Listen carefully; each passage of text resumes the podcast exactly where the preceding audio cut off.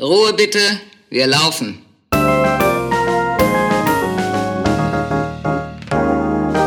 Herzlich willkommen bei Ein letztes Mal und dann nie wieder, der Theaterpodcast mit Magdalena Schnitzler, Theatermacherin, und Jarnot, Puppenspieler.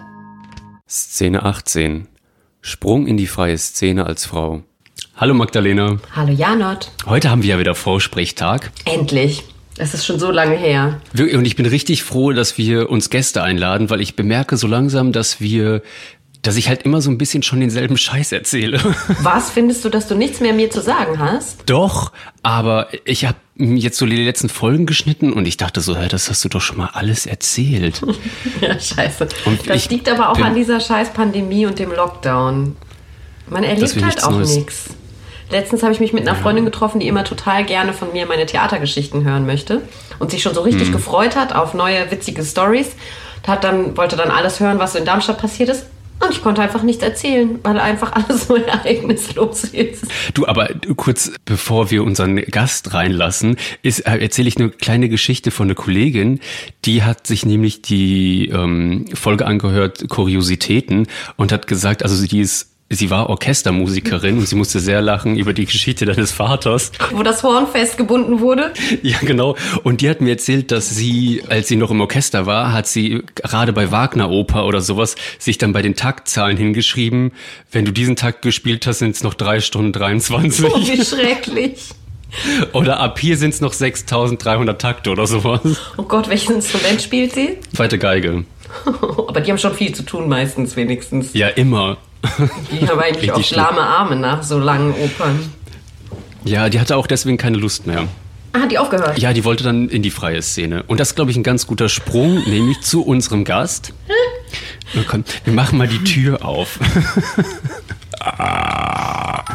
oh, hallo, wer, wer sind Sie denn? Ja, hi.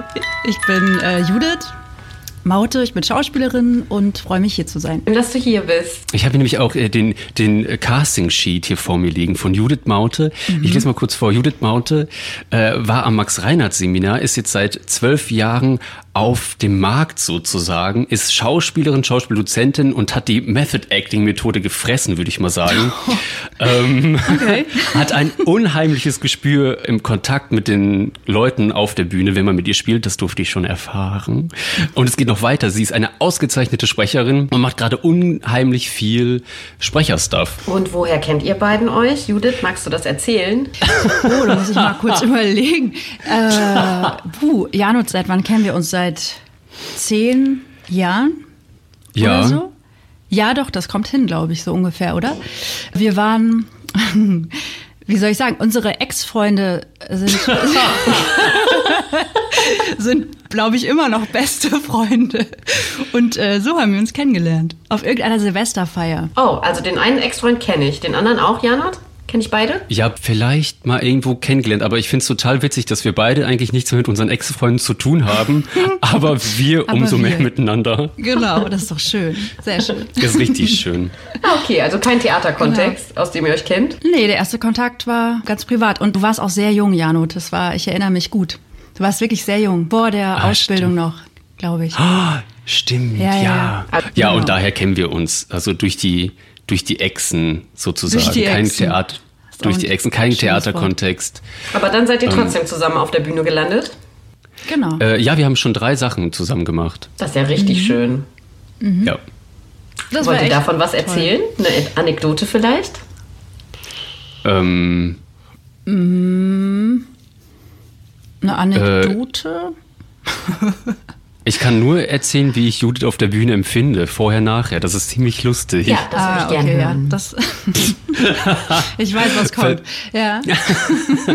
das habe ich dir schon gespiegelt, mhm. Judith. Weil Judith ist vor der Vorstellung sehr mm, flimmerig, würde ich sagen. Dann so, ah, wo sind die Requisiten? Ah, wo ist das? Wo ist das?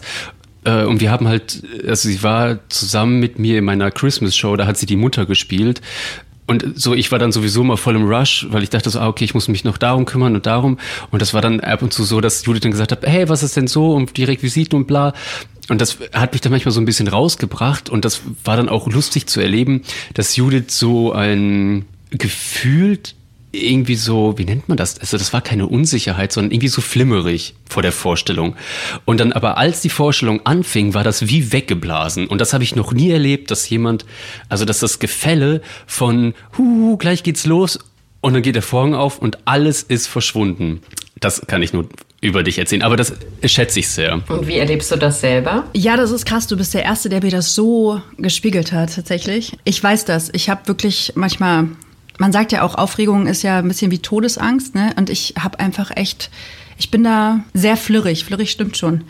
Und ähm, ich weiß aber mittlerweile, dass das dazugehört und kenne das von mir. Ich weiß nicht, vielleicht brauche ich das auch. Ich habe halt echt diese zwei Seiten. Keine Ahnung, vielleicht ist es auch ein Aberglaube, dass ich denke, ich brauche diese Hypernervosität, um dann umschalten zu können oder so. Ich, mhm. ich, ich, ich, weiß es gar nicht. Ich das kann nicht, ich aber nachvollziehen, diesen Gedanken. Ja. Mhm. Ja, man ist ja dann auch so mega wach. Also mhm. ne, das Adrenalin und so, es macht einen so übermäßig wach. Das ist ja irgendwie vielleicht auch nötig, dachte ich so. Aber ich weiß es nicht. Ich, mir war das nicht bewusst, dass es so besonders ist, bis Janut, äh, bis du das gesagt hast. So. Ich habe mich auch ein bisschen geschämt. Oh, oh nein, Das, das wollte ich nicht. Naja, nein, es ist halt so, es ist ja auch so wahnsinnig privat und intim. Ne? Man mhm. zeigt sich ja da so super nackt irgendwie, finde ich. Es ist ja so ein mhm. Zustand, in dem ich mich zumindest nicht mehr verstecken kann. so. Ja, aber es ist, es ist tatsächlich ein Hebel, der umgeschaltet, den ich umschalte. Aber ja, aber sowas von. Egal, aber das soll ja gar nicht Thema sein, das Podcast, warum du hier bist, sondern was ja total spannend ist, dass du ja vorher fest an einem Haus warst mhm. und dann in die freie Szene. Und mich würde einfach so ein bisschen interessieren, wie für dich der Übergang war, aber eigentlich noch ein bisschen davor. Mhm. Wie du jetzt aus, also jetzt sind ja zwölf Jahre vorbei, seitdem du aus der Hochschule raus bist. Gibt es eigentlich irgendwas, wo du jetzt erst drauf kommst, was du in der Ausbildung erlebt hast, also im Studium, wo du sagst, ey, what, was ist denn das für eine verklatschte Sache, die ich da mitbekommen habe? Also jetzt im Hinblick auf dieses Frauenthema und dass du sagst, ey, das sind so Rollenbilder, die dann noch vermittelt werden, das geht nicht. In der Ausbildung noch. Mhm. Naja, also was ich natürlich, was ich schon erlebt habe und was definitiv was mit Frausein zu tun hat, hatte, ist so ein Anbaggern so oder so ein anzügliche Bemerkungen von bestimmten Lehrkörpern sozusagen. Das habe ich schon erlebt so und das fand ich in dem Moment damals, ich mein Gott, ich war irgendwie Anfang 20, ich war verschüchtert und so und ich habe mich nicht ich habe nichts gesagt, aber im Nachhinein muss ich sagen, das ist schon krass. Das, ähm, eigentlich geht's nicht. So. Also äh, es ging da wirklich um, komm mal her, soll ich dich mal massieren? Sowas, setz dich doch auf meinen Schoß. Und so, ja, es wurden auch sowieso so Sprüche gemacht über, über Frauen, ne? vor allem über uns Frauen. Über Brüste zum Beispiel. Also eine Kollegin zum Beispiel wurde irgendwie von einem Dozenten nicht gemocht offensichtlich. dann hat er über ihre Brüste gelästert, so, dass sie so weit unten hängen und wieder und so. Also so ganz komische. Was? Fassungslos. Ja, es war im Nachhinein muss man echt sagen, es war schlimm. Also es ist schlimm eigentlich, ne? Aber in diesem Klassenkontext und dadurch, dass das wahrscheinlich auch so normal scheint, dann weiß ich nicht. Also ich weiß, ich habe das einem Freund damals erzählt, der ein Jahr über mir war. Der hat zu mir gesagt, du musst unbedingt, du musst das irgendwie melden, so, es geht gar nicht. Das habe ich mich aber nicht getraut. Du hast auch gar keinen Rückhalt dazu verspürt, das zu machen? Na, weiß ich, Rückhalt, also der Freund, der hätte auf jeden Fall hinter mir gestanden, ne? aber es ist, ich finde, Schauspielschule ist halt so ein Platz, der hat, das, der hat schon viel, also dieser besagte Dozent hat auch immer darüber geredet, dass alles mit Sex zu tun hat auf dem, im Theater. Äh, und ich verstehe so ein bisschen, was er meint auch. Und ich finde, es verschwimmen ja auch im Theater einfach die Grenzen extrem. Ne? Nähe, Distanz und so. Und ich glaube, wir waren da alle am Anfang so ein bisschen unsicher. Was ist normal? Ist das jetzt so die Welt, in die wir eintauchen? Aha, also im Theater macht man das so. Also ich glaube, in der Klasse wäre es wahrscheinlich nicht so leicht gewesen. Das ist natürlich kein Grund. Ich, ich gebe dem Mensch da auch recht, der gesagt hat, dass das viel mit Sex zu tun hat und dass die Grenzen verschwimmen. Ja, das stimmt. Mhm. Das ist aber kein mhm. Grund, dann weitere Grenzen zu überschreiten und das noch mhm. schwammiger zu machen. Ich finde, das geht nicht. Und vor allen Dingen mhm. als Lehrkörper geht das überhaupt nicht, weil das sind deine Schutzbefohlenen. Absolut. Aber was natürlich schwierig ist, wenn dieser Fall, der ist ja dann nicht dir passiert, in dem Fall mit diesen Brüsten, sondern einer anderen Person und dann kämpfst du auf einmal den Kampf für jemand anderen. Das ist schwierig, finde ich. Du meinst, wenn, wenn man sozusagen für jemand anders ja, äh, einsteht oder so, ne? Also, also, da was zu sagen in dem Moment finde ich mhm. richtig, aber dann halt irgendwie das zu melden oder so, finde ich halt, da muss man sich schon versichern, ob die andere Person das auch Total. will. Und deswegen Total. hatte ich nach dem Rückhalt gefragt, weil ähm, so. ob jemand anders, also ob ihr das gemeinsam hättet machen können. Ich glaube ehrlich gesagt nicht. Aber wir haben nie drüber geredet, das ist auch verrückt, mhm. ne? Ja, also ich genau. habe mit meinen Kommilitonen nie, nie darüber geredet, so richtig. Auch über diesen Moment von, komm mal her, setz dich doch mal zu mir, das magst du doch auch und so. da da, da gab es einen Irritationsmoment im Unterricht, so, aber wir haben hinterher nie drüber geredet. So. Das ist um, komisch, ne? Bei mir ist das mhm. nämlich auch so. Ich hatte einen Moment, da war ich schon Assistentin, wo da musste ich wieder für irgendjemanden spielen, der nicht da war. Und da gab es so einen sehr anstrengenden Sänger, der halt sowieso so mega das Alpha-Tier war und eigentlich jede Probe gestört hat, weil er alles musste so nach seinen Regeln laufen und er war nicht richtig vorbereitet. Und es gab halt eine Szene, wo der mit einer Kollegin irgendwie so rumlaufen sollte und die dann in den Arm nehmen sollte und die dann halt irgendwo hinzerren. Und ich musste das machen für sie. Und auf einmal bestand diese Szene aus einem Zungenkuss. Und vorher war da nur eine Umarmung. Der hat mir halt wirklich seine Zunge so voll in den Hals gesteckt. Und ich war halt total so, es war mitten in so einem Durchlauf. Und ich habe dann einfach irgendwie so stillgehalten und ähm, das wurde schon bemerkt da und die Regisseurin hat das auch angesprochen in der Szene hat gesagt, das möchte sie jetzt nicht nochmal sehen. Aber danach wurde auch nie wieder darüber geredet. Aber immerhin hat die Regisseurin was gemacht, aber die hat mich jetzt auch nicht hinterher gefragt, so, ey, was machen wir jetzt? Oder ist das okay? Sollen wir mit dem Intendanten reden? Ich glaube aber auch nur, dass sie was gesagt hat, weil sie auch eine Frau war. Und mhm. wenn das ein Mann gewesen wäre, wäre das vielleicht irgendwie so witzig gewesen oder sowas. Mhm. Und hast du dich da geschämt? Mm, nee, geschämt habe ich mich in dem Fall wirklich nicht, weil ich, das war jetzt nicht so, naja, sowas dazwischen, weil ich weiß, der hat das bei der anderen halt nicht gemacht, bei der, die das eigentlich gespielt hat, sondern halt mit mir. Und ich dachte, in dem Fall habe ich das aufs Assistentensein bezogen. ist ja nur die dumme Assistentin, aber gar nicht auf mhm. mich als, ja, also es war ja schon klar, dass es was mit mir als Frau zu tun hat, aber ich habe das, ich habe mich in meiner Position noch mehr zurückgesetzt gefühlt. Aber ich bin jetzt auch nicht irgendwie dann so auf die Barrikaden gegangen. Ich glaube, jetzt mhm. würde ich das anders machen. Jetzt, wo ich auch viel mehr weiß und wo es eine MeToo-Bewegung gab und wo ich auch gecheckt habe, dass man halt nur gemeinsam was hinkriegt. Total. Aber hast du mit dem dann geredet, wenigstens mit dem Kollegen? Mit dem Typen? Nee. Ja. Auch nicht. Ah, also ich habe dem auch nicht krass. gesagt, so hast du einen Knall oder sowas, gar nichts gemacht. Ja, das ist das Verrückte, weil ich bin eben auch in so eine Art Starre gefallen. Ich, das passiert, glaube ich, häufig. So, eher so eine Art Schock.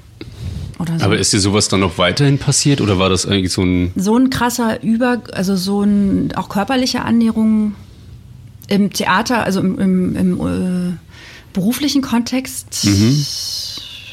nicht mehr. Mhm. Nee. Das ist mir, glaube ich, wirklich. Ich, vielleicht würde vielleicht würd ich es auch einfach nicht mehr mit mir machen lassen und strahle es aus oder so, aber mhm. nee. So ist es mir nicht mehr passiert. Okay, aber schön zu hören. Nee, sonst hätte ich auch anders reagiert. Hm? Kennst du so Übergriffe auch, Janot? Aus dem Studium noch? Überhaupt. Äh, was ich erlebt habe, war noch im Studium, dass zu einer Kommilitonin irgendwie bei einer Szene gesagt wurde, äh, ja, jetzt mach's doch einfach mal richtig sexy und bla bla bla. Und hm. Ich weiß noch, also hinterher, dass ich dann irgendwie dachte, oh, warum, was ist das denn immer mit diesem sexy?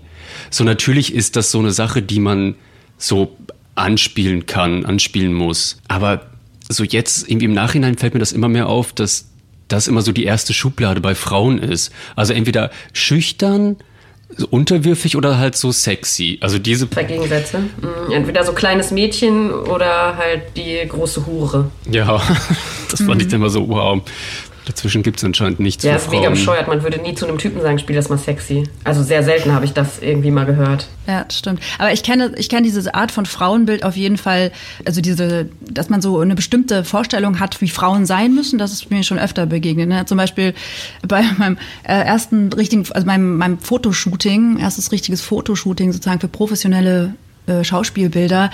Da hat er mhm. auch äh, viel darüber geredet, ähm, dass ich als Frau jetzt ganz besonders schön und fit und ähm, schlank aussehen muss, weil das in der, in der Filmwelt ganz wichtig wäre. Und es war total krass, weil ich kam auch gerade aus dem Theater und ich war so ein bisschen geschockt. Ich wusste gar nicht, wovon redet der. Also äh, mhm. und das sehe das, seh das ja selber auch nicht so oder also weiß nicht. Und ich musste mich dann auch immer so hinstellen, dass ich möglichst dünn aussehe und breitere Sachen durfte ich nicht anziehen und so.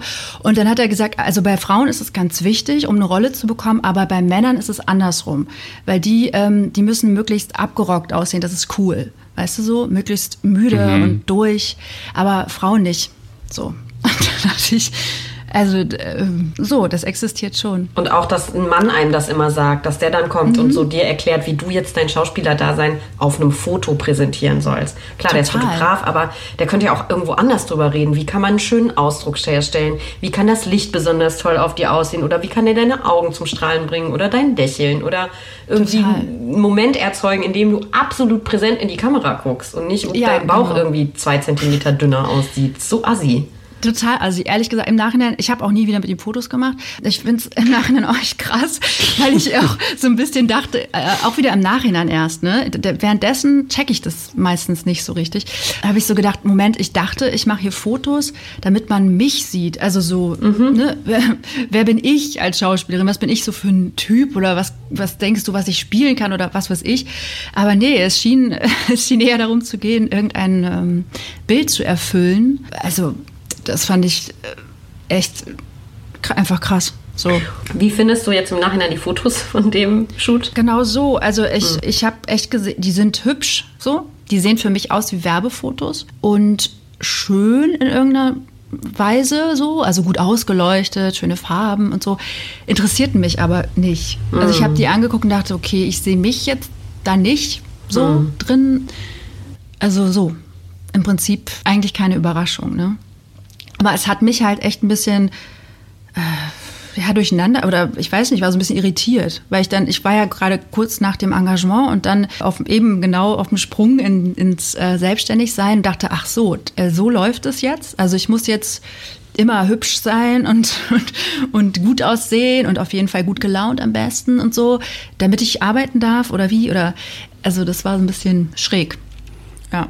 Weil du ja gerade gesagt hast, dass du gerade aus dem Engagement kamst. Du warst ja fünf oder vier Jahre angestellt? Nee, eigentlich, also insgesamt war ich drei Jahre da und zwei Jahre okay. nur fest quasi, weil dann bin ich selber habe ich gekündigt. Willst du uns davon mal ein bisschen was erzählen, wie du die ersten Jahre nach dem Studium im Festengagement empfunden hast und was du da so erlebt hast? Naja, also es war auf jeden Fall eine super krasse Zeit. So. Also ich meine, für jeden ist das erste Engagement eine krasse Zeit. Ne? Aus verschiedenen Gründen ist es super aufregend. Man darf plötzlich Geld verdienen mit dem, was man da studiert hat, was man irgendwie so gerne macht und so. Es war auch ein tolles Ensemble. Wir haben ganz tolle Sachen gespielt und gemacht. So. Aber es war auch wahnsinnig anstrengend, muss man sagen. So, wir waren zwölf Leute, es war ein Neustart, es war sehr viel Druck, dass wir irgendwie mhm. in kurzer Zeit natürlich einen super Eindruck machen, ganz viel wuppen, wahnsinnig viele Premieren raushauen. Ich glaube zwölf oder dreizehn in der ersten Spielzeit oder so. Wir hatten irgendwie quasi nie frei, kaum. Es war eine Riesenmühle. Es gab, es, dann hatten wir zwei Theater zu bespielen, die waren 35 Kilometer voneinander entfernt. Zwischen denen sind wir mehrmals am Tag teilweise mit dem Auto hin und her gefahren hatten Proben in beiden Theatern, haben auch in beiden Theatern gespielt. Und das ist natürlich, war sehr anstrengend. Wirklich, kräftemäßig wahnsinnig anstrengend. Dazu kam dann noch, dass die Kommunikation nicht so gut gepasst hat, dass irgendwie auf der Dispo man manchmal zweimal stand zur gleichen Uhrzeit. Da sollte man in A und in B sein. Das ging natürlich nicht. Mhm. Dann musste ich fragen und diskutieren. Dann wurde gestritten, zu welcher Produktion man denn nun kommen soll zum Proben. Und also da ist einiges nicht so gut gelaufen. Echt nicht. Also was mich ja dazu bewogen hat, nach anderthalb Jahren zu außerordentlich auch zu kündigen so. Weil ah, ich krass. einfach. Mhm. Du hast ja, nicht ja. zu diesem Termin gekündigt, sondern dann irgendwann, nee. weil es dir gereicht hat. Ah ja, okay, das kenne ich. Mhm. Ja, ich, ich, ich Das braucht einiges, diesen Mut zu haben ne? und das auch wirklich zu machen. Ja, ja, aber das war auch ein bisschen so, da war so ein Punkt, ich konnte, ich konnte wirklich nicht mehr. Mhm. Also ich habe total mit mir gerungen, weil klar, als junge Schauspielerin willst du irgendwie spielen und ich durfte ganz viel spielen und das ist natürlich toll. Dann will ich auch irgendwie dankbar dafür sein. Ich hatte auch tolle Rollen und tolle Regisseure und wirklich tolle Kollegen. Aber die Umstände waren so schlimm teilweise. Ich war irgendwann nur noch krank. Ich hatte wirklich kaum frei. Vielleicht kennt ihr das ja auch. Also ich, bei mir war es dann so, ich durfte ja, eigentlich durfte man nicht krank werden, weil wenn man so wochenlang nicht frei hat und nur einen Tag dazwischen frei und wenn man dann krank wird, dann wird mhm. die Vorstellung ja verschoben, die wird mhm. ja nicht ausgefallen gelassen und dann wird die natürlich dahin geschoben, wo man eigentlich einen einzigen freien Tag hätte. Das heißt, äh, man überlegt sich ja dreimal, ob man jetzt wirklich sagt, ich kann nicht oder ob man nicht doch mit Fieber oder doch noch das irgendwie durchrockt so, ne? Und das hat dazu geführt, dass ich echt einfach fertig war. Ich war dann auch nur noch erkältet irgendwann und ich konnte einfach nicht mehr. Und da gab es nicht mehr so viel Diskussion. Ehrlich gesagt, da war mein. Das ist schon krass. Du warst da richtig jung und hast schon so, mhm. äh, bist so zerrieben worden. Das darf einfach nicht passieren. Da müssen Theater, also ja. das meine ich nicht an dich, das darf nicht passieren, sondern an die Theater.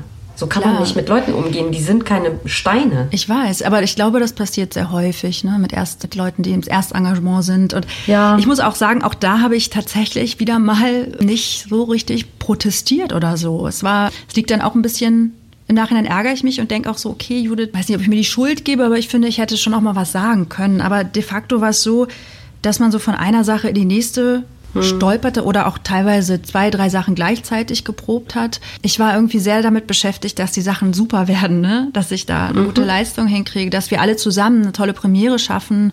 Da war irgendwie kein Platz bei mir an Kraft oder Kopf, Space, da jetzt zu denken, oh, ich muss mit jemandem reden und irgendwie protestieren und sagen, ich kann nicht oder so. Das hätte ich auch als Schwäche mir, glaube ich, vorgeworfen.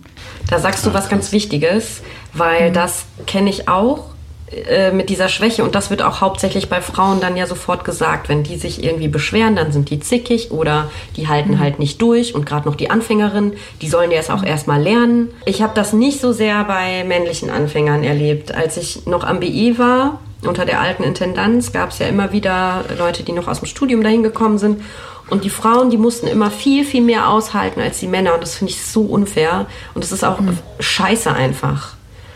Und natürlich ermutig, kriegen die dann keinen Mut, zu sagen, ich rede jetzt mit meinen Kollegen und dann machen wir jetzt halt, äh, versammeln wir uns halt oder treten in eine Gewerkschaft ein oder sprechen mit anderen Leuten oder gehen zum Ensemblesprecher. Machen die nicht. Mhm. Und Janot, bei dir habe ich ja immer wieder gesehen, alle deine Sachen, die du mir immer erzählt hast, du hast dich immer gewehrt. Und auch selbst wenn du mhm. alleine warst. Und das bewundere ich total an dir. Das finde ich so gut. Das bewundere ich auch ähm, so sehr. Das habe ich dir ja schon ein paar Gott. Mal gesagt. Nee, das, das habe ich ja schon ein paar Mal gesagt. Ich finde das sehr vorbildhaft so. Ja. ja. aber ich glaube, das liegt einfach daran, dass ich denke, ich bin ja sowieso schon auf dem freien Markt. Ich habe ja nichts zu verlieren. Und dadurch denke ich so, ja gut, wenn der da mich nicht mag, gehe ich halt zu jemand anderem. Ja, aber dieses Vertrauen habe ich gar nicht. Ich denke so, mhm. boah, ich habe nur diesen einen Job und den, den, den brauche ich ja. Mhm. Ja, ich weiß gar nicht, wie man das den Leuten klar machen kann, dass das ja totaler Quatsch ist. Und dass man nicht sein ganzes Glück irgendwie an eine Sache dran aufhaken soll. Ja, das ist, äh, du hast halt so ein tolles Urvertrauen, ne? Und das braucht's. Das ist echt super. Aber ich hatte auch wahnsinnige Angst, dass sie mich rauswerfen. Einfach. Dass wenn ich jetzt nicht funktioniere, so wie die das gerne hätten, haben und die Leistung nicht bringe, und es war schon auch sehr angesagt, dass man natürlich immer eine richtig tolle Leistung bringt, so, es war jetzt schon auch nicht druckbefreit oder so, oder dass man sagen könnte, hey, also das ist jetzt nicht so ganz so wichtig. Äh, ich hatte wahnsinnige Angst, rauszufliegen. Und die haben uns auch erstmal nur einen Vertrag für ein Jahr gegeben. Oh, diese Scheiße. Also es, und das ganz ehrlich, mhm. das stand auch im, also es stand im Raum, ne? Die, ich, ich bekam am Anfang zu hören, ja, du kannst dann auch nach drei Monaten kannst du überlegen, ähm, ob du kündigst, aber vice versa, ne? Also ich auch. So, das war die Ansage, bevor ich angefangen habe. Voll cool, so geht man ja total äh, motiviert ins Erstengagement. Es wird bestimmt voll genau. gut. Eben, also für mich, das war, das war so das Damoklesschwert über mir. Da hatte ich, äh, das schwang immer mit so. Gibt es in der Zeit deines Festengagements irgendwelche Situationen, wo du denkst, ah, da hätte ich da beiße ich mir bis heute in den Arsch, dass ich da meinen Mund nicht aufgemacht habe, mhm. weil das ging einfach gar nicht. Jeden Fall. Ne? Also ich meine, es, äh, abgesehen von dem, was ich schon gerade erzählt habe, diesem, dass, dass ich sozusagen nie aufgemuckt habe oder nie irgendwann mal gesagt habe, es reicht, egal wie viele Produktionen und Sachen ich noch übernehmen muss, obwohl ich nicht mehr kann. Klar, gab es auch so ein paar Anekdoten, wo ich im Nachhinein denke, wow, ich habe mich echt selber ganz schön erniedrigt. So. Mhm. Also, nee, wirklich. Also, so die Judith von heute guckt da echt auf die Judith von damals, denkst so, Mann, ey. Mhm. Also, äh, ja, zum Beispiel gab es so ähm, gleich zu Beginn ist auch mhm. verrückt, ne? Weil man, es gibt ja irgendwie so ein Sprichwort, das ich nicht mehr zusammenkriege, aber man sagt ja irgendwie so, im Anfang ist schon immer alles. Also wie so eine Sache anfängt, so geht sie wahrscheinlich ah. auch weiter. Und ich finde, das bewahrheitet sich meistens. Und das war da eben auch schon so. Es ist schon so losgegangen. Das, so das ist echt absurd. Also da ging es so zur, oh, ist echt krass. Also zur Spielzeiteröffnung ging es darum, dass wir uns als Ensemble vorstellen sollten. Und da hat ähm, ja die, die Schauspielleitung sozusagen, da haben die so Sachen geschrieben, selber geschrieben, so ein kleines kleines Szenchen oder eine große Szene, wo sich alle so ein bisschen einbringen sollten. Und irgendwie kamen die auf die Idee, ich ich soll eine Konkurrenzsituation mit einer Kollegin spielen. So. Also so, wir sollten so in einem, so einem Raum, Vorsprechraum sein und jeder sollte Schauspieler sein und wir sollten uns alle anzicken und, und irgendwie will einer besser sein als der andere. So. Und dann kamen sie auf die Idee, dass ich mit einer rothaarigen, wirklich sehr hübschen und ganz tollen äh, Kollegin jetzt so eine Konkurrenzsituation machen soll. Und dann haben wir da mhm. auf der Probe das mal so probiert. Und ähm, ich muss dazu sagen, dass, dass die Kollegin an dem Tag auch wirklich, sagen wir mal, wahnsinnig sexy aussah. Sie hatte wirklich so krasse mhm. Hotpants an und hohe Schuhe bei der Probe. Und es war auch warm, es war Sommer. Ne? Und ich mit meinen Probenklamotten da so rum. Also ich meine, so habe ich das irgendwie auch mal gelernt. Also oder an der Schauspielschule, weißt du, möglichst, möglichst relaxed, möglichst bequem, damit man alles machen kann. So, mein Gott. Barfuß am besten noch. ja, so dass ich mich wohlfühle, ja. Also ich meine, Kostüm kriege ich ja noch so. Also und ähm, Ja, und die, und die Kollegin eben sah bombenmäßig aus, ja, so muss man echt sagen. So, aber ich habe das erstmal gar nicht als Problem oder Vergleich gesehen, bis die, bis die äh, Direktorin dann sagte irgendwann, oh, das war echt so, Ach, Jude, also, weißt du, also die, die Szene könnt ihr nicht spielen, so, weißt du, die ist so schön. Guck mal deine Kollegin an, die ist so schön. Und ihr müsst doch, das war echt schlimm. Ihr müsst doch hier diese Konkurrenz, die muss ich euch auch glauben, ja? Also, das geht nicht. Und, und, und ich war so, äh, ich war echt ganz schön ähm, perplex. Und dann habe ich so aus Witz, also ziemlich trocken, aber ich meinte das ironisch, habe ich gesagt, mhm. ja, vielleicht weiß nicht, was wir jetzt machen. Also sie hat dann auch so, ja, was machen wir denn jetzt? Und ich so, ja, ähm, vielleicht ziehe ich mir was Tolles an und färbe mir die Haare richtig rot. Und dann hat sie, dann hat sie mich so angeguckt, hat gesagt, ja, ja, das ist, das ist gut. Und meinte das komplett ernst. Das ist so und das war, es ist krass, oder? Sie, äh, das war für sie die, ja, weißt du, sonst geht das nicht. Sonst geht das auch mit so einem, einer Mischung aus Bedauerung, von mir, also nicht mich bedauernd. so, weißt du, wenn ich so hässlich bin oder nicht sexy genug, die hat auch immer wieder zu mir gesagt, wie du dich immer verhüllst, mein Schatz. Du verhüllst dich immer so. Man sieht ja deinen Körper gar nicht. Ist mir bis dahin auch noch nie passiert. Und ich dachte wirklich fortan in diesen zwei Jahren ganz oft, ah, jetzt habe ich mich wieder verhüllt. Jetzt habe ich irgendwie meinen Körper nicht gezeigt. So. Also was echt schräg ist. Also, und aber das krasseste, finde ich, an der Geschichte für mich ist, ich ja. bin nach Hause gegangen. Ich habe mir die Haare rot getönt. Und das finde ich so krass. Für so eine Spielzeugeröffnungsszene. Also, ja, ich meine, oh hey, das war jetzt nicht so schlimm für mich, weil ich habe mein Leben lang meine Haare immer gerne irgendwie rötlich. Ich habe ja eh rötliche Haare, muss man ja sagen, ne? Habe ich ja sowieso. Aber mhm. die Kollegin hat so richtig krass, die sind mit Sicherheit äh, gefärbt so, ähm, richtig krass rote, tolle Henna-Haare oder ich weiß nicht. Und dann musste ich halt mithalten, habe ich die halt äh, getönt. Und ich weiß noch, ich habe meiner Schwester das am Telefon erzählt. Und die war so entsetzt. Und die hat dann gesagt, Judith, hat gesagt, Judith ich würde da sofort kündigen. So, du musst da, musst da weg. So. Und ich habe gemeint, nein, bist du verrückt? Das ist mein erstes Engagement. Also, um Gottes Willen. So, und dann habe ich das gemacht. Ich habe mir bei dieser Spielzeiteröffnung, hatte dann ein sexy, äh, knappes Kleid, das ich mir geliehen hatte, von einer Kollegin an. Von ihr? nee, von an. und meine Haare waren getönt, ne? Und dann waren sie, glaube ich, zu, also so, ja, doch zufrieden, so wie ich das gesehen habe. Aber das ist was, also ich finde, erniedrigender kann man mit sich selbst ja kaum umgehen. Ja, aber wieso haben die dir denn kein Kostüm gegeben oder eine Perücke? Ich meine, das ist doch Theater. Ihr macht doch jetzt nicht so eine Schauspielgruppe daheim, die irgendwie keine Sachen haben? Das ist eine gute Frage mit der Perücke. Weil das ist ja eigentlich deren Aufgabe vom Theater. Ich habe es halt angeboten, ne? Muss man auch echt ja, sagen. War halt dein so. Angebot, das stimmt. Aber genau, die Regisseurin fand es eine gute Idee oder wer auch immer das war. Und dann sagt die halt, ja super, dann gehen wir in die, also wenn ich die Regisseurin gewesen wäre, hätte ich gesagt, ja, das ist perfekt, weil dann sind die gleich. Ich gehe jetzt in die Maske oder so weit. Aber gut, ich bin ja auch kein Assi. Glaube ich. Stimmt nicht. Also genau, das ist, auf diese Idee kam ich gar nicht, siehst du mal. Ich, ich kam ja gar Aber nicht das auf die liegt halt Idee. daran, dass du einfach gerade erst von der Schule warst auch. Aber wie oder? naiv, ich, also ich war so naiv. Also im, im Rückblick denke ich echt, Wahnsinn, mit mir konnte man echt einiges machen, weil ich auch sowieso so einen Hang dazu hatte, mich selbst eher zu bezweifeln. Also, äh, nicht, also weißt du, an mir selber zu zweifeln. Voll. Dass ich so dachte, Versteh ich. Es liegt bestimmt an mir, ja. Also eine Stimme in mir denkt dann tatsächlich auf der Probe, ja scheiße, ich bin vielleicht wirklich nicht äh, attraktiv genug, ja, also ähm, für dieses Ensemble. Und natürlich gibt es eine andere Stimme, die sagt, bist, bist du bekloppt, aber trotzdem. Ich kenne das auch. Und ich glaube, es liegt daran, dass wir Frauen nicht gut genug gestärkt werden. An unserer Erziehung und an der Ausbildung auch. Ich habe das auch Ja. nur so gedacht. Und mir wurde immer nur gesagt, ich ziehe mich zu sexy an. Also es war auch immer am BE natürlich. Und einfach immer, immer, immer waren meine Röcke zu kurz oder zu eng oder überhaupt, ich hatte ein Kleid an oder es war halt bunt und nicht schwarz. Weil da durfte man ja nur diese Witwenkleidung tragen. Und und das war einfach total furchtbar, weil ich überhaupt nie dazu kam, irgendwie in meiner Arbeit mal reflektiert zu sein oder zu gucken, ist es irgendwie gut, wie ich das mache? Kann ich damit weiterkommen? Wie kann ich mich denn weiterentwickeln? Weil ich nur damit beschäftigt war, nicht so viel zu lachen, nicht fröhlich zu sein, nicht meine Augen so groß aufzureißen und halt nicht irgendwie sexy zu sein. Und wie soll man Wahnsinn. sich dann zu einer Regisseurin herausbilden, wenn man die ganze Zeit mit seinen Äußerlichkeiten beschäftigt ist?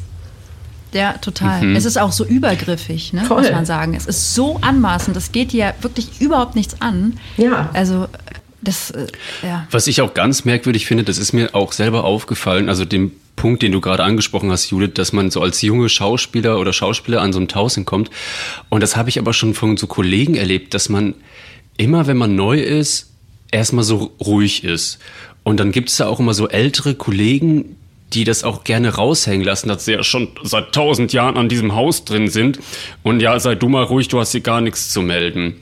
Und das habe ich jetzt schon von einem Kommiliton, der jetzt vor einem Jahr abgeschlossen hat, der ist bei einem Ensemble, wo ein Kommilitone am Start ist, der in meiner Klasse war. Also das ist, der ist jetzt seit sechs Jahren fertig. Und der spielt schon diese Königskarte aus. Wo ich mich immer frage, so, was soll denn so ein, so ein Verhalten? Und dann gibt es halt keine Sol- Solidarität und das finde ich eigentlich noch viel, viel schlimmer. ja, das stimmt.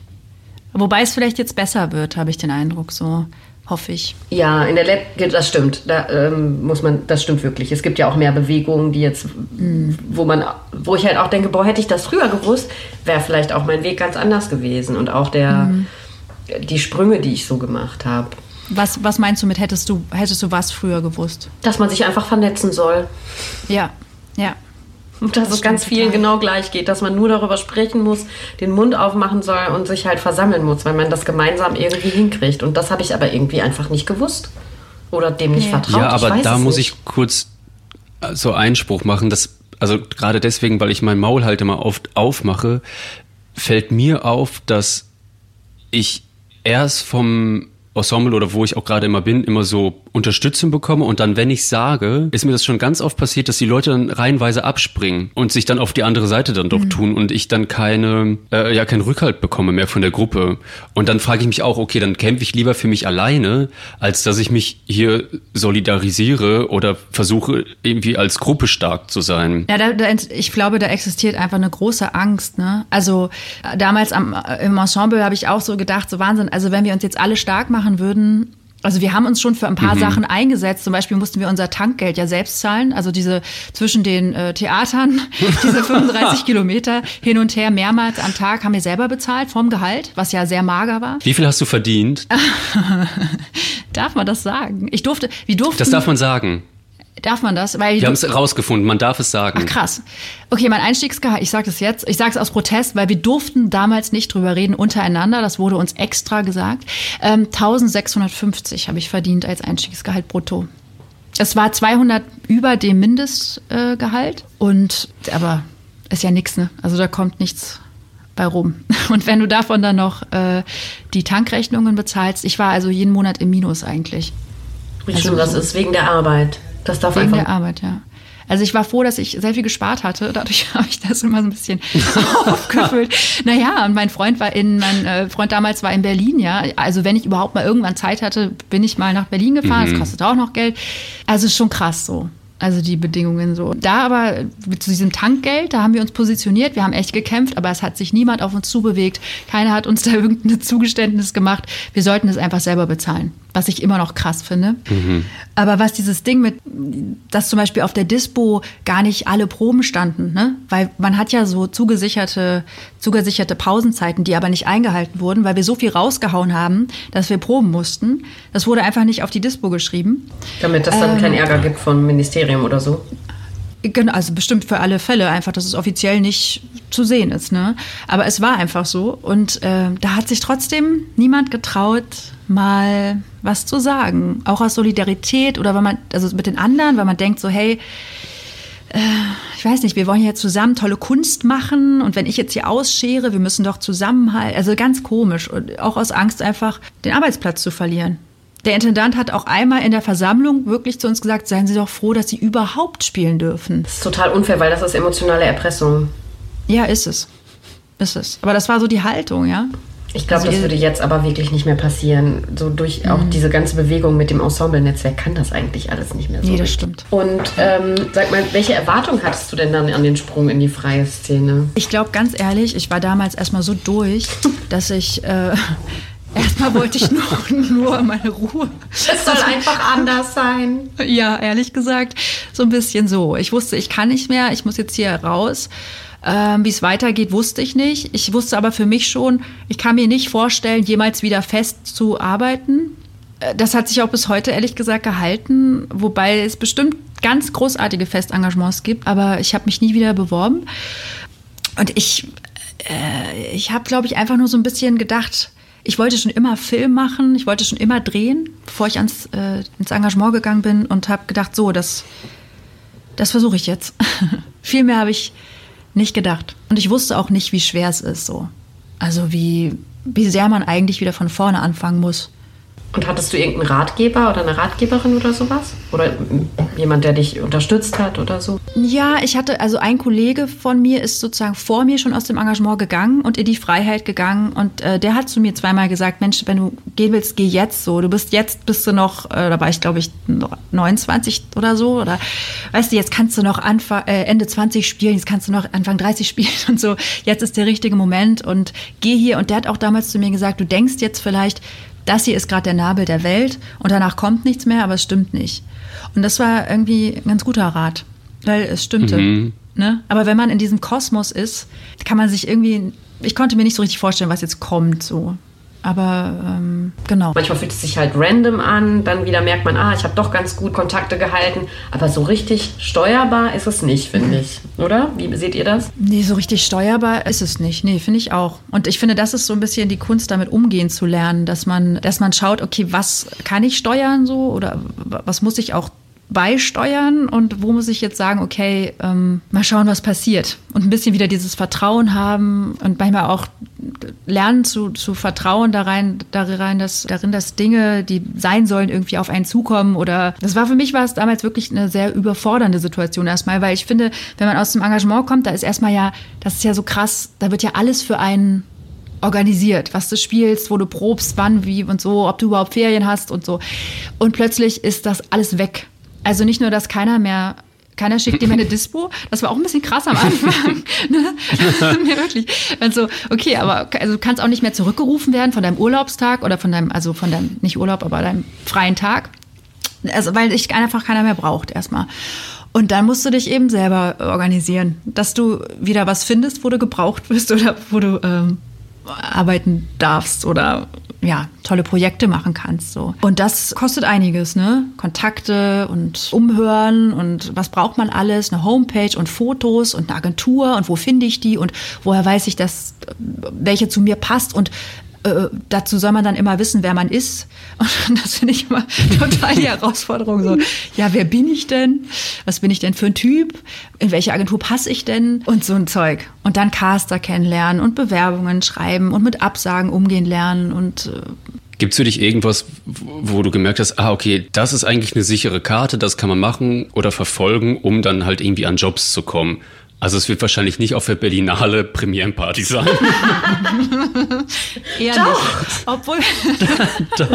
ja. Nee, genau. Obwohl, das haben wir ja alle durch am Anfang, oder? Auf alle Filmfestivals ja, zu laufen und auf jeder Premierenfeier sich reinzuschleichen.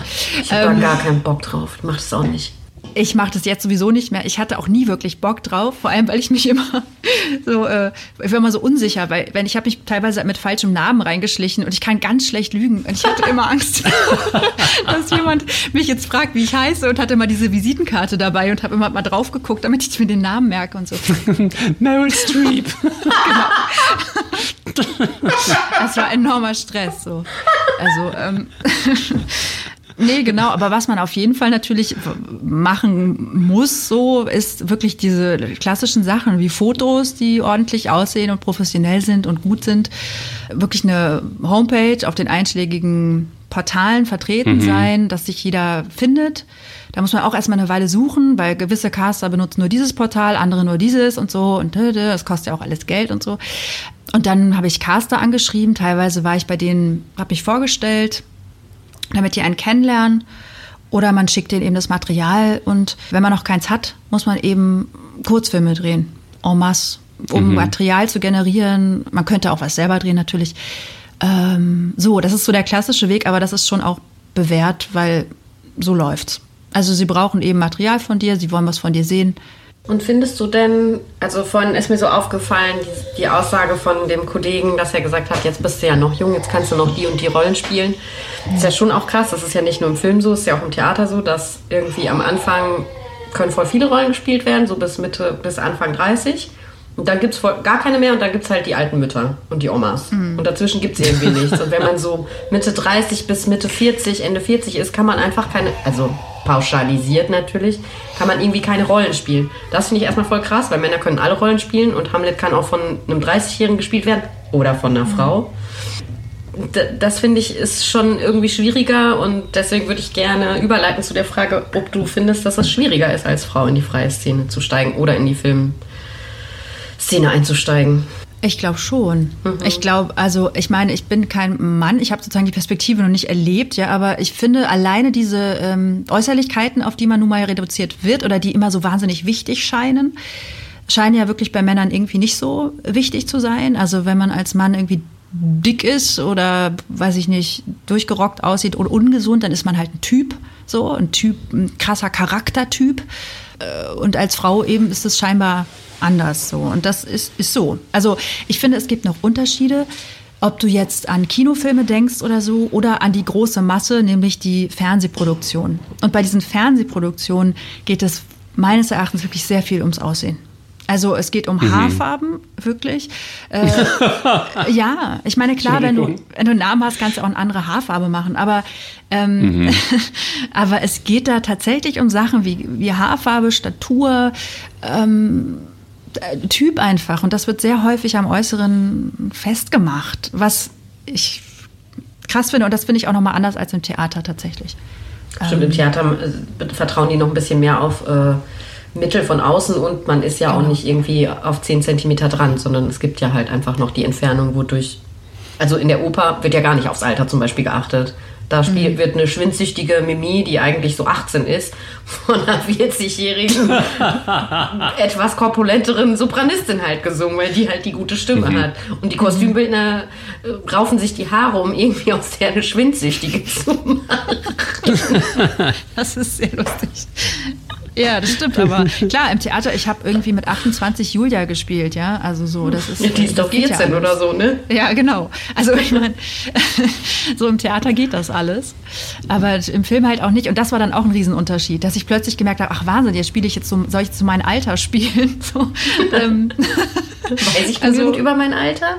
Ja, aber das war wirklich, das war krass. Es ist wirklich plötzlich ein ganz anderes ähm, Gefühl, wenn du eine Rolle kriegst und die ist plötzlich dann so, ja, so 30 oder äh, vielleicht hat sie schon ein Kind oder so und hatte ich natürlich nicht. Und also, das war ein ganz anderes Gefühl. Das, äh, das hat sich schon total verändert. So. Ja, zu den Haarfarben habe ich noch, äh, das fand ich eine lustige ähm, Sache. Ich habe mal mit einer Casterin äh, kurz geredet. Also ich hatte ein Casting für eine Telenovela. Mhm. Ähm, das war auch ganz spannend. Es ist eine total coole Casterin, eine super nette auch. Und die hat mich damals gecastet für, für eine Hauptrolle, aber die böse sozusagen. Also so die ähm, hinterfotzige Gegenspielerin oder so. Da fand ich zum Thema Typ sehr interessant, dass sie zu mir gesagt hat, Frau Maute, ich, ich weiß, Sie werden immer für das andere besetzt. Ne? Sie werden bestimmt immer für die Gute und für die, äh, so, für die Identifikationsfigur besetzt. Aber ich wollte Sie mal gegen Ihren Typ besetzen. So. Und ich dachte so, äh? ich, mir war das überhaupt nicht. Also ich, dachte, ich dachte so, ach echt? Ach so, ich bin offensichtlich dann das Mädchen von nebenan oder also das war so der erste Spiegel, war auch kurz nach dem Engagement, dass jemand mir gesagt hat, wie ich auf ihn wirke und was für ein Typ ich offensichtlich spielen kann oder sollte oder weil sie dann auch gemeint hat, sie wollte mich gegen den Typ mal casten, obwohl sie weiß, das wird nix. So, es hat gar keine Aussicht leider, weil ich halt, weil ich halt offensichtlich so aussehe, wie ich aussehe, oder? Also das fand ich krass. Und dann hat sie noch so aus dem Nähkästchen, das fand ich ganz lustig, da hat sie gesagt, und wissen Sie, bei diesen Formaten ist es auch ganz wichtig, dass äh, wenn wir drei Frauen haben, müssen die alle drei unterschiedliche Haarfarben haben. Also blond, rot und braun. Und jetzt kommt die geile, die geile Begründung, aber das fand ich echt lustig. Weil manche Zuschauer können ja auch nicht mehr so gut gucken und die müssen auch aus der Entfernung auch noch erkennen, erkennen können, um welche Rolle es sich hier handelt. Ne? Oh mein also, Gott! das war so geil. Ich meine, das war von ihrer Seite auch nicht ganz unironisch so. Ich glaube, ihr war deutlich bewusst, wie absurd es ist. Aber mhm. das war auch so ein Moment, wo ich dachte, okay, willkommen in der Filmwelt oder wie? Also. Oh Gott, dass die das im Theater machen, verstehe ich ja noch. Aber im Fernsehen? Die Leute können ja nah am Fernseher sitzen. ja, aber ich fand es so geil, dass man davon ausgeht. Also weiß man auch, in welcher Altersklasse man sich schon befindet. Ja, ich kann da leider zu nichts sagen. Ich bin da nicht so vertreten in der Szene. Das bricht auf und das ändert sich auch, aber dazu müssen auch die jüngeren Leute, die nachkommen, mutig sein und sagen, ja, oh, wir machen das nicht mehr so wie vorher. Und dann stehen wir halt ein bisschen auf und machen was anders. Mhm. Und ich glaube, dazu braucht es aber auch Reglementierung von oben. Ähm, ich mhm. weiß nicht, wie ihr dazu steht, zu einer Quote. Ja. Doch, ich glaube, es macht Sinn. Für den Anfang sozusagen. Dass es erstmal unbequem wird, bis es dann normal ist, ne? Ja. Ich glaube, wahrscheinlich muss es sein. Ja, glaube ich auch. Ich, ich, denke schon. Natürlich ja. möchte ich nicht die Frau sein, die dann den Job bekommt, nicht wegen meines Talents, sondern wegen der Quote. Mhm. Aber so what, mhm. dann habe ich halt den Job und dann kann ich ja auch zeigen, was ich kann. Es geht ja darum, einfach gesehen zu werden. Und die mhm. wählen dann ja, also ich glaube, dass man dann ja einfach nur mehr gucken muss. Und wir sind ja da. Wir sind ja da, wir talentierten Frauen. Ja, das stimmt. Aber jetzt brauchst du halt auch noch die Rollen dann und so.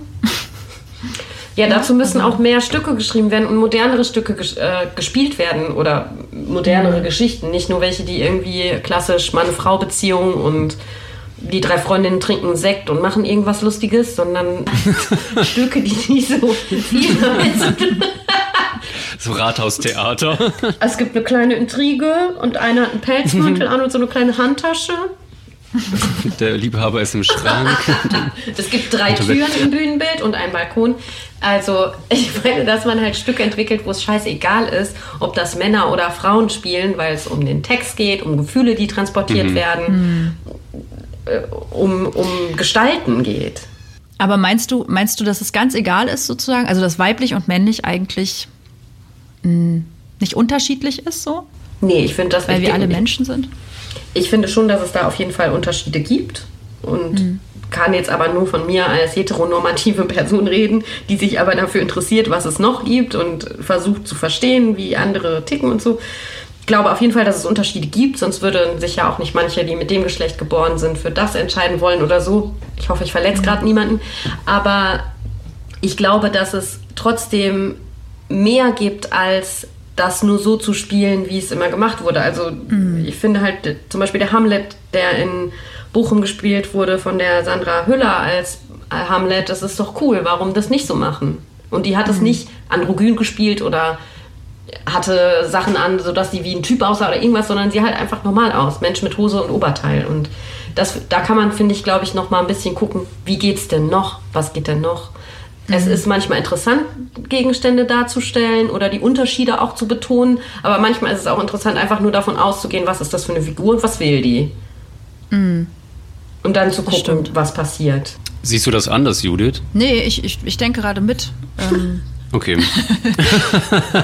nee, ich glaube auch, da passiert aber auch gerade einfach eine Menge, glaube ich schon. Ja. Also vielleicht nicht bis ins letzte Stadttheater so, aber ich glaube schon, dass da gerade einiges passiert.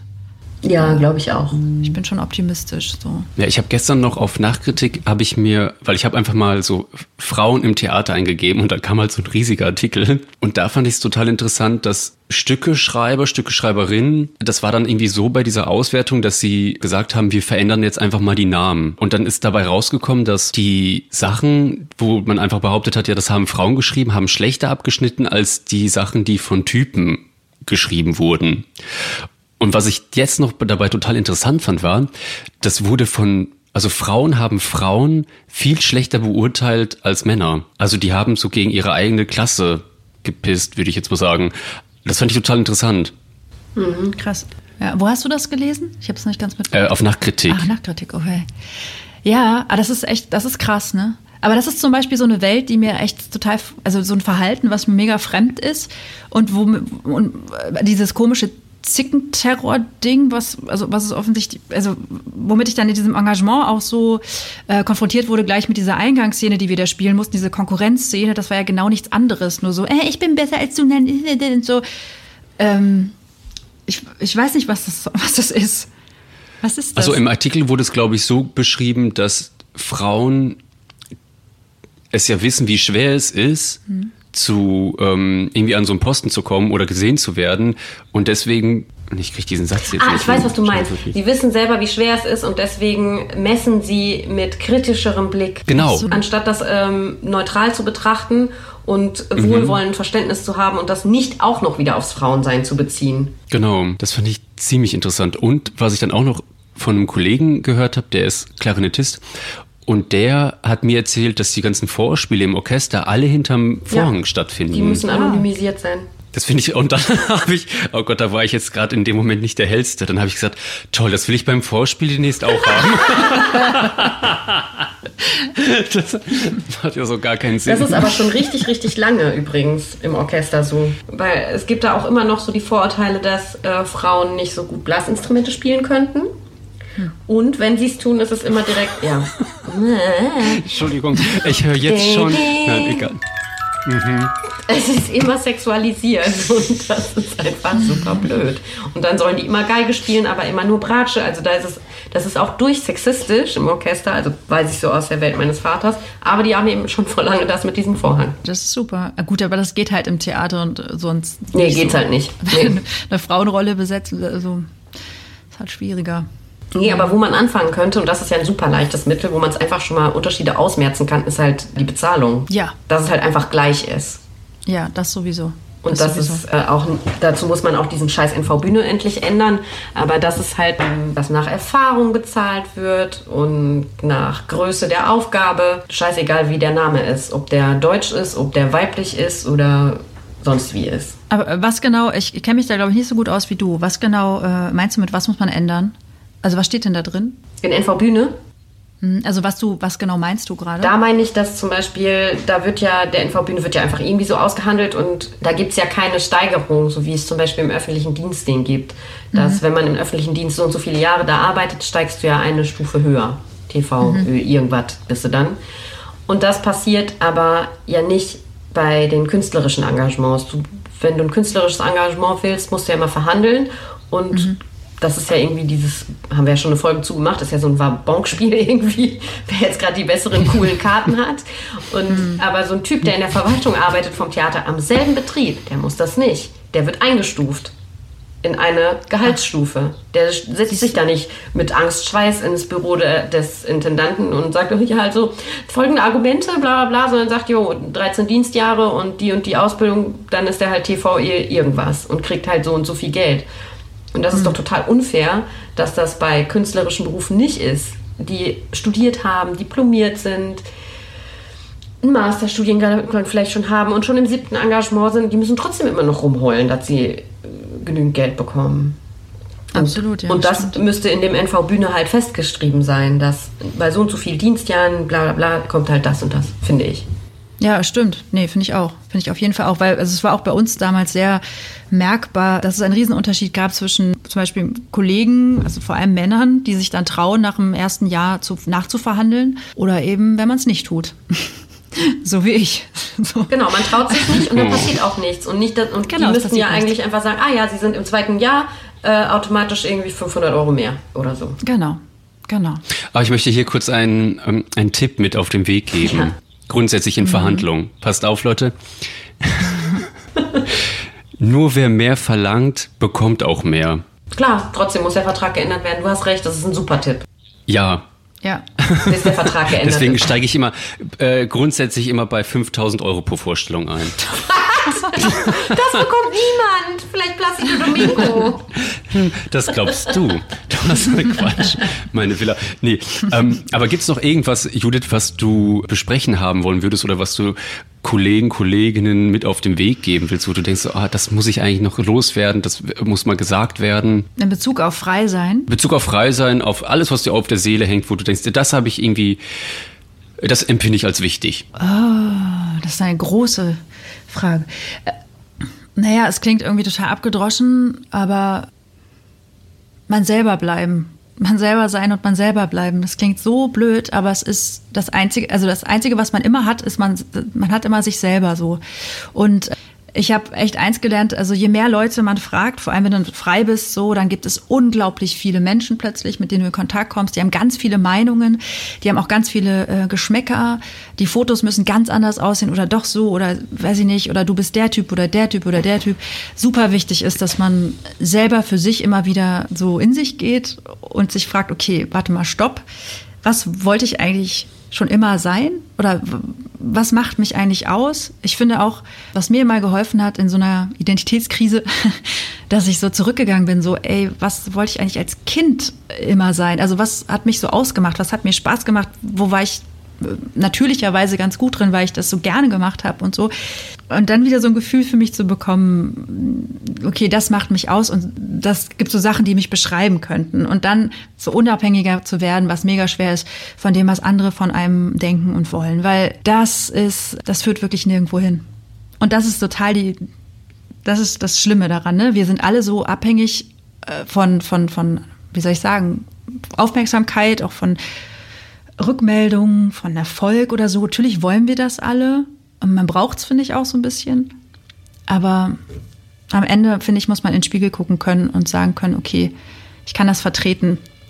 Also, es klingt jetzt ganz abgedroschen. Nee, gar nicht. Es ist Nein, ich schön. fand das total ich schön. Total ich bin richtig ich. Voll, ich will das total beherzigen. Das ähm, ja, finde ich richtig gut. Auch den Gedanken daran. Also das Schönste fand ich war, dass du gesagt hast, worin ich gut war als Kind, weil ich es einfach total gerne gemacht habe. Voll. Hundertprozentig ja. gut, was du gerade gesagt hast. Richtig schön.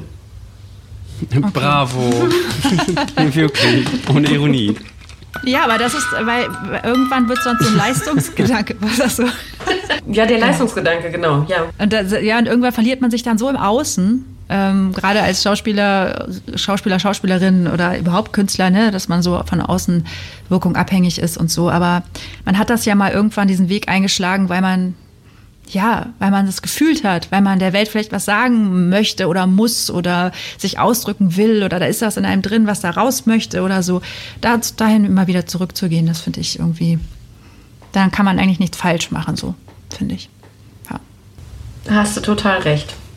Sehr schön gesagt, Judith. Mhm. Und gibt es noch irgendeine eine lustige, so eine Epic-Fail-Bühnengeschichte, die dir jetzt noch einfällt? Was total Abstruses? Du meinst, wo ich so mal ganz richtig schlimm, irgendwas Schlimmes gemacht habe auf der Bühne? Oder was super Oder Witziges? Was? Ja, super Witziges, wo du einfach, was passiert hier, was ist das, wo du, was dich irgendwie noch so zum Lachen bringt Absurde oder so. Story. Ja, ich weiß nicht, ob das so witzig ist. Also ich habe mal Ich habe mal, äh, ihr kennt das ja äh, sicherlich, ja, ihr kennt das auf jeden Fall, diese Marathon-Vorstellungen, ne, wo man so 65 Mal das gleiche Stück spielt. Genau. Und da hatte ich äh, Weihnachtsmärchen in, äh, im Theater Erfurt, eine ganz tolle Inszenierung, hat mir mega Spaß gemacht. Jeden Tag zweimal. Wir waren irgendwo schon, ich weiß nicht wo, also wir haben es schon sehr, sehr oft gespielt. Und irgendwann, mitten in der Vorstellung, wusste ich nicht mehr, wo ich mich befinde im Stück. Weil und dann ist mir eine Sache rausgerutscht und das war bei dem Stück ganz blöd, weil das geht ja darum, dass man den Namen Rumpelstilzchen nicht sagen darf. Zum Schluss. Und das war wirklich das Dümmste, was mir je passiert ist. Da ist, ähm, die hatten so total, total, die schöne Inszenierung, wo so Rumpelstilzchen von so, äh, von so einer Kollegin gespielt wurde mit einer Puppe und die ist, der ist immer so der ist immer so abgehauen und wieder erschienen. Und ich habe so gewartet in meiner Kammer, dass Rumpelstilzchen kommt und durfte aber natürlich als ich, als Rolle, noch überhaupt nicht wissen, wer das ist und wie die heißt. Ne? Und dann habe ich so, also die Kollegin hatte ein Problem hinten, ist irgendwo hängen geblieben und kam nicht mit dieser Puppe vor. Und ich habe in meiner Verlegenheit ganz laut gesagt, Mensch, Rumpelstilzchen, wo bist du denn? Und in dem Moment dachte ich, Scheiße. Moment. Wir sind doch noch ganz am Anfang. Oh Gott, das darf, darf doch keiner wissen. Verdammt, dann habe ich, hab ich in meinem Kopf dachte ich so, Scheiße, ich habe das ganze Stück ruiniert. Jetzt diese ganze, diese ganze Namenssuche, die ganze, also dachte ich so, scheiße, wir können jetzt aufhören, ne?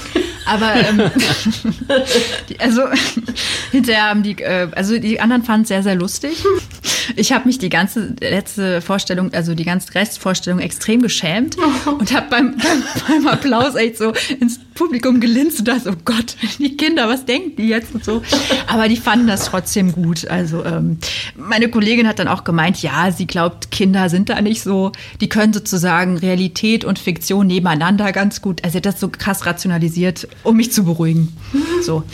Aber ja, also sowas. Aber hast du es dann einfach gar nicht mehr angesprochen während der Vorstellung? Oder? Hast du es versucht nee. zu retten? Nee, ich hab, das habe ich mir nicht getraut. Ich habe dann einfach so getan, als wäre nichts gewesen, was natürlich auch nicht so gut geht.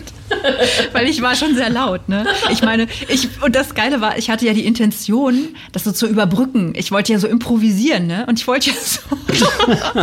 das ist so richtig geil daneben gegangen. Genau. Also so, wenn man so denkt, so, was ist das, was du jetzt auf keinen Fall sagen darfst? Ich hätte alles sagen können. Ich hätte, was weiß ich. Es ist halt sowieso so ein neurotischer Fehler im Gehirn oder so. Ich weiß nicht. Wie also, Tourette. ja, so wie Tourette. Man weiß genau, das darf man nicht und dann, dann kommt es raus. Ja, sowas. Aber gut, bei 65 Ach, Vorstellungen. Ja, da, da, also ja, nee, klar. Da wird man ja hysterisch und gaga und man fühlt eigentlich gar nichts mehr. so ungefähr, ja. Ah, toll. Das war ja eine sehr ähm, informative und erheiternde Stunde hier mit dir. Ja, finde ich auch. Sehr kurzweilig, super interessant und voll schön von dir so viel zu erfahren haben. Es hat auch echt gut getan, Lena, dass du jetzt so ein paar Mal, weißt du, dass wir über diese Frau-Sache da so geredet haben und dass du so ein paar Mal gesagt hast, ich kenne das. Ich merke richtig, wie das gut tut. So. Ach, wie schön. Ja, so nee, muss wirklich. es eigentlich sein. Das ist ja schon Solidarität, dass einfach Frauen und auch ein Mann darüber sprechen, gemeinsam sagen, ich kenne das, ich verstehe dich und dann kann man auch leichter damit umgehen. Es muss ja nicht immer sofort in eine feministische Aktion auf den Barrikaden ändern, sondern gemeinsames Verständnis dafür zu entwickeln mhm. und zu sehen. Mhm. Und das, das habe ich nicht gemacht und das ärgert mich. Und jetzt mache ich das aber. Und ich, ich gebe das zurück. Das ist eine warme Dusche, dieses Gespräch gewesen. ja, da, ja, danke. Nee, das ist echt super. Ich mache das jetzt auch. Ich coache ja auch und wenn ich coache, merke ich richtig, wie mir ganz wichtig ist, vor allem den Frauen gewisse Dinge einfach mitzugeben. Mhm. So Selbstbewusstsein und zu sich stehen und nicht in irgendwelche Typen gepresst zu, mhm. sich pressen zu lassen und so. Ich merke das auch. Ja. Das ist das, was man ja aus den Erfahrungen auch mitnehmen kann, ne? Und das ist ja total gut, dass du jetzt äh, in einer anderen Rolle, in einer anderen Position Frauen auch stärkst und denen was mitgibst. Und ich finde, das, das ist vielleicht eine der größten Geschenke, die du gerade auch machen kannst, dann mhm. in der Arbeit als Lehrende. Sehr fein. Also Lehrende, ihr könnt äh, Judith ruhig bei Instagram oder was weiß ich wo anschreiben und die buchen als Lehrerin Coach. Sehr gut. Sie ist sehr, sehr gut. Kann ich nur empfehlen. Genau. Oder ihr könnt uns folgen bei Instagram Wo sind wir denn noch Facebook. vertreten? Nur bei Instagram, ne? Bei Facebook. bei Facebook. Da könnt ihr uns. Wirklich sind wir da? Mensch, wusste ich gar nicht. Da könnt ihr uns folgen, uns Nachrichten schreiben. Auch äh, Wenn ihr ein Gast sein wollt oder eine Gästin, dann könnt ihr uns auch gerne schreiben. Und dann würde ich sagen, vielen Dank, Judith Maute. Dankeschön, Judith. Ich danke euch. Es war echt sehr schön bei euch. Auf, Auf Wiedersehen. Wiedersehen. Tschüss.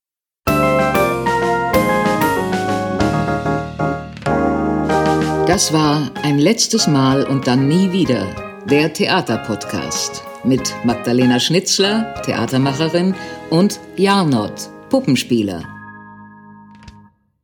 Musik Rupert Schnitzler, Tonmischung Studio Lentrum. Ansage ich, Regina Lemnitz. Bis zum nächsten Mal. Und danke, schön gemacht. Und jetzt bitte ich die Kollegen und Kolleginnen der Technik, Requisite und der Tonabteilung für den Abbau zur Bühne.